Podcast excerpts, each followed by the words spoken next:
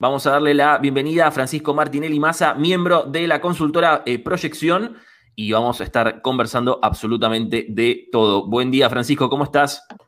Buen día, equipo. ¿Todo bien? ¿Cómo andan? Buenos días, todo bien, por suerte. Todo muy bien. Eh, ¿Cómo te trata la mañana? ¿Cómo arrancaste hoy? Por ahora bien, laburando desde temprano, pero, pero bien. Recién, recién salí en la reunión, por eso entré un poquito tarde. Les pido perdón por eso. No hay ningún problema. Tuviste un timing, pero preciso. Ahí justo estábamos hablando de vos y entraste. Así que genial. Sí, sí.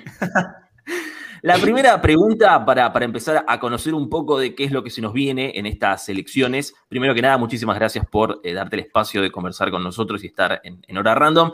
Queríamos saber en primer lugar eh, cuáles son los números que ustedes vienen manejando en cuanto a intención de voto en la provincia de Buenos Aires. ¿Qué nos podías comentar un poco al respecto sobre eso? ¿En la provincia de Buenos Aires? Sí, sí, provincia de Buenos Aires.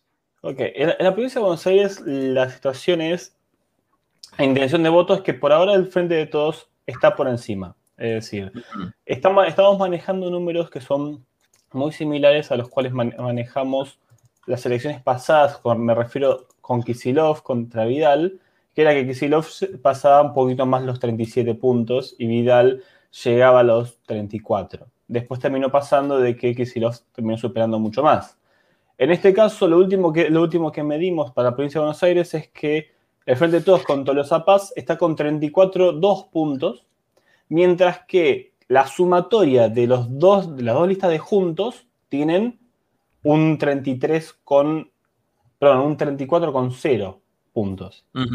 Es básicamente un empate técnico. Sin embargo, hay que tener en cuenta de, que en la, de que en la provincia de Buenos Aires, Santilli tiene casi 12 puntos más que Manes. Es decir, claramente la interna la estaría ganando Santilli. Y también es un escenario donde hay más o menos un 10% de personas que todavía no saben a quién van a votar. De todos modos, hay un dato que es muy importante que, hay que remarcar, que si vemos la intencionalidad del voto, es decir, más allá de cuánto tiene cada uno fijo, la intencionalidad del voto, el caso de eh, Victoria, eh, Paz o la lista del Frente de Todos tiene mayor intencionalidad de voto de seguramente la podría votar, aunque tiene mayor, mayor jamás la votaría. si está manejando una dualidad donde funciona a modo de dos, extremos. Ahora, Francisco, eh, ¿qué tal? Rocío Acosta te saluda. Eh, en base a estos números, preguntarte a qué se debe esta situación de la intención de voto y el jamás la votaría. O sea, ¿cuáles son en sí las preocupaciones que tiene la gente de cara a estas pasos y hoy en día, eh, en este momento actual? Que después se trasladan a los números. No, las preocupaciones vienen rondando siempre dentro de las mismas, es decir, desde el comienzo del año a la fecha, en realidad ya desde un poco del año pasado a la fecha, vienen siendo las mismas, que son la inflación y el desempleo. Es decir, generalmente en la provincia de Buenos Aires la que suele la que se primar era la inseguridad, pero en 2018 hubo un quiebre y empezó a ser la inflación como la más importante y se sumó el desempleo y con la pandemia se agravó aún más, incluso en momentos en los cuales el desempleo tomaba como principal problema familiar. En este caso, eh, repito, la inflación y el desempleo son los dos problemas más importantes y lo que le preocupa a las personas de la provincia de Buenos Aires. Tengan en cuenta que entre estas dos preocupaciones, si preguntamos cuál es la primera y la principal, entre estas dos se llevan casi 50%. Es decir, el 50% de las personas ven en estos dos problemas los mayores problemas que tienen hoy en día. Perfecto. Recordemos entonces, inflación y desempleo son, digamos, los temas que están marcando un poco la agenda de, los, de los electores. Renzo. Sí, Francisco, hablando eh, en, corriente a lo que estás nombrando, ¿no? ¿Hay también un aumento o no en cuanto al voto nulo o el voto tan renombrado como blanco, voto blanco? En caso de que siga comparación de las elecciones anteriores, ¿A qué se adjudicaría esta situación? La verdad es que no, no estamos viendo un aumento de, voto nulo, de voto en blanco. Eh, lo que sí hubo fue con respecto al no lo sé, el todavía no lo sé. Es decir, generalmente el todavía no lo sé viene, eh, viene siendo alto desde el año anterior a una elección, no, no, digo en esta particular, ¿no? Pero en las elecciones suele tener, no lo sé, superior al 20% los años anteriores a la elección. Es decir, si, no hubiese habido pandemia, el 2020 hubiese sido, los, finales, los últimos meses del 2020 hubiesen sido un, momento de no lo sé. ¿Por qué? Porque no hay, no hay un candidato, no hay expectativa política. Y en este caso, con la pandemia, no se esperó tanto la elección, al menos no el votante. Es como que vino más, entró más bruscamente la elección que otros años, cuando otros, otros años entra más orgánica. Es decir, el, el todavía no lo sé se fue limando mucho más rápido y se cerró mucho más rápido a, hoy en día, es decir, a los últimos, las últimas semanas barra último mes de la elección. Sin ir más lejos, te doy un ejemplo de, Capital Federal. En Capital Federal, hace un mes estamos manejando un, indeciso, un, todavía no lo sé, me refiero a los indecisos, a aquellas personas que, no dicen aquí, que todavía no saben a quién van a votar. Estamos manejando un nivel de indeciso cercano al 20% y, y, estamos viendo que para, para ahora, una semana antes de la elección, estamos hablando de diferencia de un mes, ¿eh? bajó a, a 7%. Es decir, yo, yo no estoy viendo que haya, que haya mucho voto en blanco, yo veo lo mismo que, que siempre, que ronda el 4 o 5%, lo cual es una, es una locura. En, digo en términos de encuesta, no, en términos de, escrutinio final. Claro. Pero lo que sí, lo que sí veo es una reducción abrupta de, de los indecisos. Genial. Francisco, sí, buen día, ¿cómo estás Alejo Espinosa? Te saluda. Uno de los hechos que, que había tomado, digamos, relevancia en la campaña o que había aparecido en las últimas semanas fue la famosa foto del presidente Alberto Fernández en la fiesta de Olivos, que apareció ahora y la foto eh, surgió el año pasado. preguntarte si, pudieron medir o si pudieron, aunque sea detectar, si afectó eso la, imagen del presidente. Y en todo caso, cómo después, después de la foto fueron surgiendo otros, eh, otros, digamos, hechos políticos. Recién, antes en la entrevista, Rocío comentaba las declaraciones de Victoria Tolosa Paz o distintas declaraciones que fueron surgiendo, que corran un poco el eje del debate político y si ustedes pudieron eh, medir o, aunque sea eh, detectar cuál, qué impacto tuvieron en, la intención de voto. este tema es bastante más complejo de, analizar porque Alberto Fernández no es el frente de todos, esto, esto lo sabemos, estamos viendo una situación inédita en la historia argentina y no sé si en la historia de, muchos otros países también, en el sentido de que generalmente cuando gana un presidente se vuelve presidente de ese partido y se mueve, se vuelve básicamente el sol o la estrella donde gira alrededor el resto de, los políticos, principalmente de, ese dicho, de ese dicho oficialismo, ¿no? En este caso, como ganó junto a Cristina, que Cristina sigue siendo la candidata con mayor cantidad de votos sola, básicamente estamos viviendo un sistema solar de dos estrellas, en ese caso. Dicho eso, el Frente de Todos es un poco eso. Tiene, si bien tiene dos grandes estrellas, tiene varias estrellitas chiquitas y básicamente rondan muchos políticos por varios lugares. Es decir, el Frente se sabe, el votante lo sabe, de que no es, bueno, somos los albertistas, los cristinistas, los masistas. Son el Frente de Todos. Son un bloque de peronismo que está juntos, porque básicamente sabe que tienen que estar, tiene que estar juntos para seguir ganando elecciones y seguir enfrentando a quienes serían hoy en día sus opositores. Dicho eso, lo, que, la, foto, la situación que, pasó con, con, Fabiola y, con los videos de, de, Alberto el año pasado, sí lo afectó definitivamente. El tema es que afectó de dos maneras distintas. Por un lado, aquellos que, están del lado demostrador de Alberto Fernández o dentro del frente de todos, funcionó a modo de cierre de filas. Es decir, vemos que hay un error, pero lo salimos a bancar más fuerte, porque básicamente vieron como si fuese una embestida muy fuerte en contra de quién sería hoy el presidente del frente de todos. En cambio, desde, la oposición le, sirvió básicamente para hacer un, ataque más fuerte al presidente y esquivando un poco eh, otras discusiones que se estaban dando en el medio de la campaña, porque básicamente, por lo que yo estoy viendo, ya, sea en, números de imágenes como también en situaciones políticas que se manejan, ninguno de los candidatos, al menos de la provincia de Buenos Aires y la capital federal de Juntos por el Cambio, tienen algo para decir más que críticas de este estilo. Y el, indeciso, la persona que está en el medio, le, sirvió también para confundirlo, es decir, yo creo que también, por eso los últimos números que, que medíamos tenían tanto nivel indeciso. Ahora estamos terminando de hacer nuevas mediciones para terminar de ver cómo termina de impactar, porque también hay que tener en cuenta un detalle que no es menor.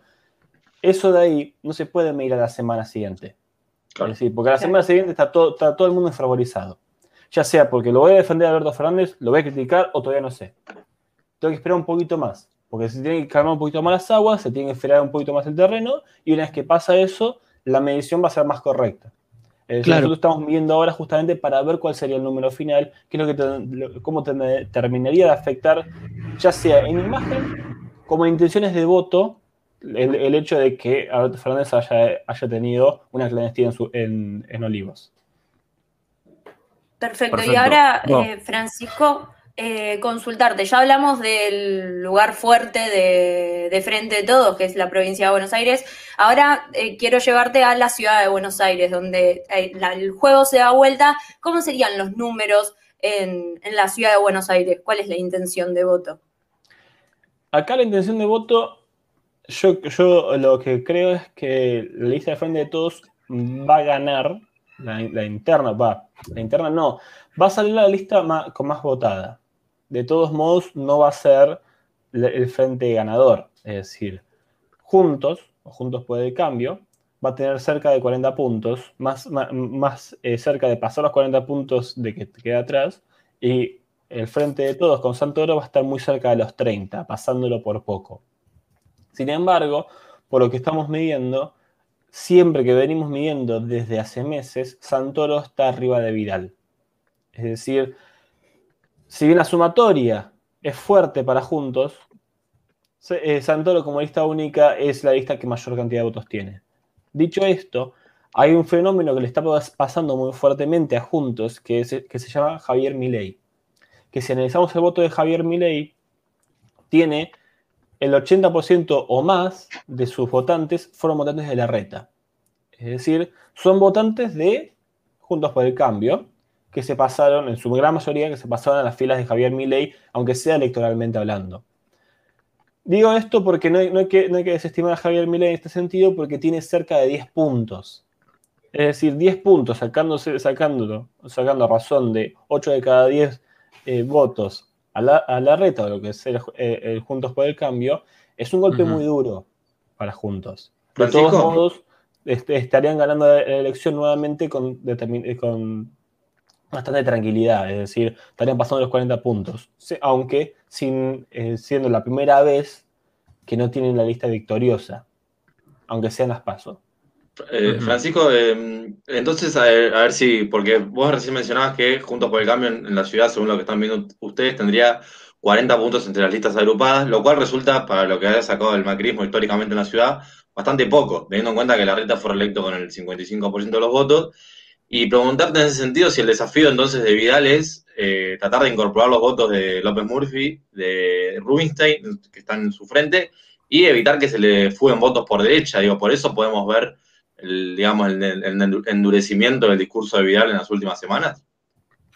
Yo creo que sí, yo creo que va por ese lado. Igual de todos modos, yo no creo que se le vayan a jugar votos por el lado de López Murphy o del lado de Rubinstein. Yo creo que justamente fueron interna por eso. Y no creo que vaya, que vaya a ir López Murphy a criticarla a, Vidal, sino que va a intentar ahí sumarle todo el caudal de votos que tiene. Yo creo que el problema que tiene Vidal son dos grandes, son dos más importantes. Uno, por un lado, se llama Milei, que es, no está sabiendo captar la, la posición de votos que tiene Milei, y Milei se está fugando básicamente la diferencia que tenía con que tenía la reta en, 2019 con respecto a hoy en día. Y dos, Vidal tiene una imagen bastante mala. Es decir, dejó un gobierno en la provincia de Buenos Aires con una imagen mala en la provincia de Buenos Aires y una imagen regular, tendiendo a ser, un poquito más negativa, pero regular en la ciudad de Buenos Aires. Y después del traspaso de este enroque que, que hizo con Santilli, la imagen de Vidal se encareció mucho más. Claro, dejó de ser orgullosamente bonaerense y pasó a ser orgullosamente porteño nuevamente. Claro, los electores capaz que le pasan por factura por ese cambio. Sí, yo creo que le están pasando factura por ese cambio, definitivamente. Casi la mitad de los porteños tienen una imagen negativa de ella. Claro. Cuando antes, antes no llegaban los 40. Y, la imagen positiva de ella tampoco creció. Entonces es muy difícil teniendo que, que, que Vidal pueda conseguir votos por su cuenta yo creo que no, sé si va a depender de ella exclusivamente, sino que creo que va a depender de aquellas colectoras o aquellas personas que están alrededor de ella para poder conseguir más votos, porque ella por sí sola no creo que, sea capaz de poder eh, conseguir más votos de los que podría conseguir el frente. Claro. Y Francisco, eh, para, ir cerrando, nos interesaría también, por último, eh, conocer cómo es que ustedes vienen viendo el, voto joven. Digamos, en un estudio que hicieron al principio del año se mostraba un fuerte rechazo en sí a la política en general, pero ahora, a 10 días de las elecciones, ¿cómo ven ustedes el voto joven? Eh, establezcamos quizás provincia de Buenos Aires como para centrarnos en eso. ¿Cómo ven el voto joven en provincia de Buenos Aires? Voto joven en provincia de Buenos Aires. dame un segundo, es que te digo con exactitud. Perfecto. Estamos en vivo conversando con Francisco Martinelli Massa, miembro de la consultora Proyección, eh, conociendo los últimos sondeos ¿sí? que están haciendo a 10 días de las elecciones primarias que se nos vienen el próximo 12 de septiembre. En, el caso del voto joven, eh, se da una dinámica similar a lo que sea la elección por un lado y por el otro lado algo distinto. Es decir, el mayor nivel de rechazo, por, así decirlo, el mayor nivel de voto en blanco o impugnado está en los segmentos más jóvenes. Eso es un dato que, hay que tener en cuenta, que a su vez el mayor segmento con, con, indecisos. es, un problema grave. Por ese lado, por, no es por antipolítica, sino de no saber qué hacer, mejor dicho. Yo creo que los impugnados y los, y los blancos también son indecisos, pero son indecisos un poquito más fervientes que lo que puede ser indignado normalmente. Bien. Dicho esto, a pesar de eso, sigue manteniendo, el Frente de Todos sigue siendo el, partido con mayor cantidad de gente que tiene, que, tiene votos jóvenes. O sea, el voto joven sigue siendo mayoritariamente el Frente de Todos casi 3 de cada, de cada 10 votos son, eh, de votos jóvenes son del Frente de Todos. Después, eh, dos son, son, de juntos y el resto se, distribuye, aunque hay que tener en cuenta de que el Frente de Izquierda con, con, Nicolás del Caño y Romina Plat tienen también un porcentaje muy alto de, de votos joven. Bien, Perfecto. Francisco, muchísimas gracias por estar con, nosotros y bueno, estaremos obviamente siguiendo los últimos sondeos de cara a estas PASO 2021. Les agradezco a ustedes por haberme invitado.